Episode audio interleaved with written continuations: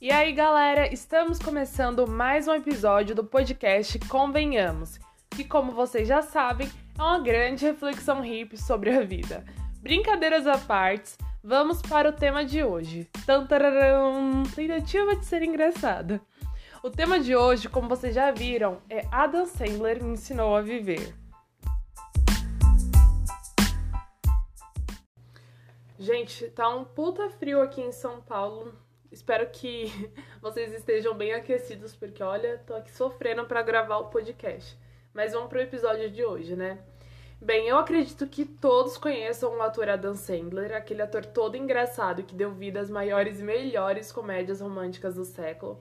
Afinal, né, quem nunca assistiu Clique e quis ter aquele controle sobre o tempo ou se emocionou assistindo como se fosse a primeira vez na sessão da tarde, pela, sei lá, milésima vez. Mas ao contrário do que vocês estão imaginando, o tema hoje não é focado apenas no autor, mas em como comédia romântica, como as comédias românticas foram e ainda são, na minha opinião, um mar de conhecimentos para a vida. Se você concorda comigo, continua ouvindo esse podcast, mas se infelizmente você não concorda, continua assistindo também, vai. Vai que você muda de ideia. Apesar que as pessoas acreditam, a comédia, assim, que não dão muita importância pra comédia, né? Comédia é um gênero muito antigo, né? É datado de, sei lá, século XVIII, XIX. Mas eu peguei aqui um pouco da história da comédia quanto cinema. E o primeiro filme considerado, né? A primeira comédia da história do cinema, ele foi lançado em 1896, olha só, pelo, pelos irmãos Lumière, que também são os irmãos que vão construir, é, não construir, mas aperfeiçoar o cinematógrafo, né, o aparelho de gravação de filmes. E o nome dessa comédia é O Regador Regado. Eu não assisti, não conheço muito, mas para quem tiver curiosidade, essa é a primeira comédia como filme, né, datada. É, desde o começo, a comédia ela era mais ligada na questão da, dos caracteres, né? Aqueles personagens bem característicos, bastante questão facial, porque ainda não tinha o som nas gravações. Então, o cômico vinha justamente da, da expressão do ator. Muito tempo depois, depois de Charles Chaplin e outros caras super importantes do cinema e da comédia, nos Estados Unidos a gente teve uma onda de guerra civil e a questão da democracia. E aí foi quando é, a, a, comédia começou a tomar outra linha, né, lá. Tipo, foi muito produtivo.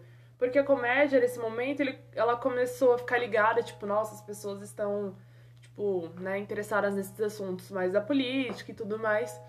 E aí eles começaram a utilizar esses temas e foi quando as comédias, elas começaram a criticar é, as instituições convencionais, sabe? Tipo, o casamento, a escola, a ordem pública, essas coisas. Era uma crítica ao próprio país em si. É, foi quando surgiu, sabe, aquelas comédias que tem as pessoas roubando, ou então o cara cantando a mulher do amigo, essas coisas que são, entre aspas, né, imoral. Afinal, ética e moralidade são coisas complexas, né? Bem, já o gênero, assim, romance, né, outra fase, a gente eu, pelo menos, quando penso em romance, sempre vou lembrar de Shakespeare, porque, né, Romeu e Julieta tá aí. Mas essa é uma área mais do drama. Shakespeare também teve uma influência muito forte na comédia romântica. Inclusive, algumas pessoas dizem que dentro da comédia romântica, Shakespeare já pensou ela há muito tempo nas peças de teatro como é, Sonho de uma Noite de Verão, de Verão e outros títulos aí importantíssimos. Ah, gente, para quem achava que o Thomas Edison tinha feito a máquina lá do cinema, não foi ele, tá? Thomas Edison, na verdade, ele fez o cinetoscópio, que era tipo um tipo um cinematógrafo, só que não tão aperfeiçoado. E aí mais tarde, em fevereiro de 1895, os irmãos Lumière criaram, aperfeiçoaram todo o cinematógrafo e as suas utilidades. Bem, passada essa linha aí mais histórica, agora eu quero falar com vocês um pouco da minha seleção aqui de comédias românticas para a vida. Em primeiro, eu escolhi um filme, eu escolhi dois filmes do Adam Sandler. O primeiro é Clique, né, aquele bem famoso, acho que todo mundo conhece que o Adam Sandler lá, o personagem dele ganha aquele controle que literalmente controla o tempo, né? E aí ele pula várias fases da vida. Um minutinho que eu vou beber água, estou aqui sedenta. Mas então, Clique basicamente, para quem não sabe a história, além do que eu falei, tipo, vai acontecer isso, o cara vai ganhar lá o controlezinho, vai indo e voltando. E assim, no final ele descobre que. Spoiler, depois de anos, nossa. No final ele descobre que a vida ela tem que ser vivida, sabe? Pular etapas talvez não seja a parte mais importante. Porque, tudo bem, você chegou lá, mas você se lembra da trajetória, sabe? Porque o que fica, às vezes, muitas das vezes, né, é a nossa trajetória, nossa trajetória. Eu acho que esse filme é muito importante, pelo menos eu quando assisti ele, foi um, um, sabe, um link que eu tive assim na minha mente muito louco. Porque eu sempre fui muito ansiosa, muito acelerada, e tipo, eu sempre quis estar 10 anos na frente, sabe? E quando eu vi naquele filme o personagem sentindo mesmo que eu, querendo fugir de problemas e pulando etapas, e quando no final ele vê que aquilo não valeu a pena, que na verdade ele acabou destruindo a vida dele, tudo bem que depois ele recupera, né? Foi uma grande sacada para mim, pra tipo eu entender que a vida, apesar dos nossos problemas ou felicitações, ela tem que ser vivida a cada etapa, porque pra gente poder entender, sabe, o final dela, o porquê a gente está ali agora. E tipo, sabe, ter aquela visão saudosista da vida, de caramba, vivi aquilo, me ferrei legal, mas sabe, valeu a pena, eu tô aqui agora. E eu acho que clique aí é uma, uma ajuda para quem é ansioso, como eu, e quer, sei lá, arranjar um consolo e pensar que não é ansioso sozinho. E tentar né, entender que a vida tem que ser vivida por etapas, não dá pra pular. O segundo filme, gente, ai, meu, minha comédia romântica é uma das minhas favoritas. Vá, ah, tô com a dicção, ó, um cu hoje. Mas então, é uma das minhas comédias favoritas românticas é como se fosse a primeira vez também do Adam Sandler, né? Do Adam Sandler, não. Ele tem participação. Gente, é aquela história lá da menina que ela dorme e esquece tudo? Então, nossa, acho lindo. Não o fato que ela esquece tudo, tá? Mas, caramba, eu acho, tipo, é um grande ensinamento, sabe? Porque o cara vai, se apaixona por ela e mesmo quando ele descobre isso o amor que ele está sentindo ali, o amor à primeira vista por ela é tão forte que, tipo, ele decide tentar controlar aquelas. tentar dar um jeito àquela situação, sabe? É aquela coisa de você não pode controlar o amanhã, mas você pode se preparar para amanhã. E uma coisa que me chamou muita atenção no filme, spoiler também, tá, gente? Esse episódio é cheio de spoiler para quem não assistiu essas comédias aí consagradas. É, nessa comédia romântica tem várias coisas engraçadas e tal. Mas lá pro finzinho do filme, ele ele já tá casado com ela. Ai, que lindo casamento, meu Deus. Adam Sandler na minha vida, é só isso que eu quero. Mas então, ele monta tipo um, um videozinho sobre toda a vida dela, tudo que tá acontecendo, para todas as manhãs, quando ela tem amnésia, ela assistir aquela fita e poder se localizar e entender o que aconteceu na vida dela. Tipo, eles dão um jeito, sabe? Assim, eu acho que a lição maior que esse episódio, que esse episódio não, que esse filme vai dar é você se preparar, sabe? Independente das coisas que vão vir, às vezes, mesmo que as coisas não sejam como a gente espera, a gente se preparar para elas. Nem que seja nosso psicológico, nosso emocional, mas tipo, conseguir passar por elas, sabe? Dar um jeito e ir sempre com a bola para cima e tudo mais. Não a bola literalmente, mas vocês me entenderam. Terceiro filme não é uma comédia romântica, pelo menos. É, é tipo uma comédia romântica, mas eu acho que tem uma parte de drama ali, mas. Gente, é muito bom, é da Netflix, ó, fazendo propaganda gratuita. Netflix me patrocina! Mas então. Nossas Noites, gente, que filme lindo. Vocês vão perceber que eu gosto muito de filme de idoso, tá? Adoro os idosos. Não no sentido deturbado, tá, gente? No sentido bom da questão. Mas então, são dois viúvos e eles são vizinhos, eles conhecem assim há décadas e tal. E aí a mulher, que é a Ed Murray, acho que é isso, ela ela vai e convida o idoso, que é o Louis, um viúvo também, e faz uma proposta. Fala que para ele dormir na casa dela, não que eles vão ter nada, sabe? Mas só para ele dormir com ela porque ela sente muita falta do marido dela, que faleceu, e isso ajudaria ela com os problemas de insônia. E aí, parece muito louco, né? Mas ele acaba aceitando porque ele também estava passando por algo muito parecido. E aí ele vai fazer isso, sabe? Só que no começo ele tem tanto medo do julgamento alheio que ele vai só pelas portas do fundo pra casa dela, tipo, é uma situação muito engraçada, assim, é muito fofo. E com o decorrer do tempo, uma questão muito bonita, assim, de cumplicidade, eles acabam se apaixonando e vai rolando várias coisas e tal. É, eles vão sabendo um da vida do outro, né? Vão se conhecendo melhor. E aí eles acabam ficando junto, mas aí a vida vem, toma outro rumo e leva, assim, eles a se separarem, entre aspas, né? E aí, de novo, eles dão um jeito para as adversidades da vida. Então, assim, eu acho que nossas noites, assim como, como se fosse a primeira vez, é um lembrete de que tudo tem conserto, sabe? Tudo tem uma forma de você se adaptar ou flexibilizar, sabe? E isso é muito, muito bacana. Vale muito a pena, gente. É um filme relativamente novo. Relativamente não, é novo. E assim, lindo, lindo, lindo de morrer. Ah, e agora um filme bem antigo, também de. Não, não de idosos, mas tem idosos no meio. O nome é Tudo Bem no Ano Que Vem. Gente, eu já acho esse título extremamente poético, não sei vocês, mas eu acho. Ele é de 1978 tem dois personagens principais, né? Que é a Doris e o George. Que são polêmica, é um casal de amantes. Mas então, é, esse casal, eles vão ter um caso durante 25 anos da vida deles. Só que tudo, tipo, é muito peculiar nessa relação, é muito engraçado, porque eles se encontram é, apenas por um fim de semana durante todos os anos da vida deles. Tipo, todo ano, um final de semana, aquele mesmo final de semana, eles vão se encontrar.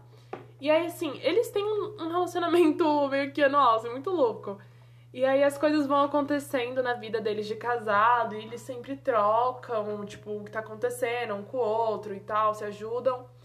Mas assim, eles vão construindo uma relação muito bonita. E eu também vou falar um spoiler por. Um spoiler, um spoiler que é uma cena muito engraçada desse filme que em um desses encontros a Doris ela tá grávida do marido dela, né? Só que assim, os cônjuges deles não sabiam desse fato, eles só arranjavam desculpa e todo ano eles iam para esse lugar e se encontravam.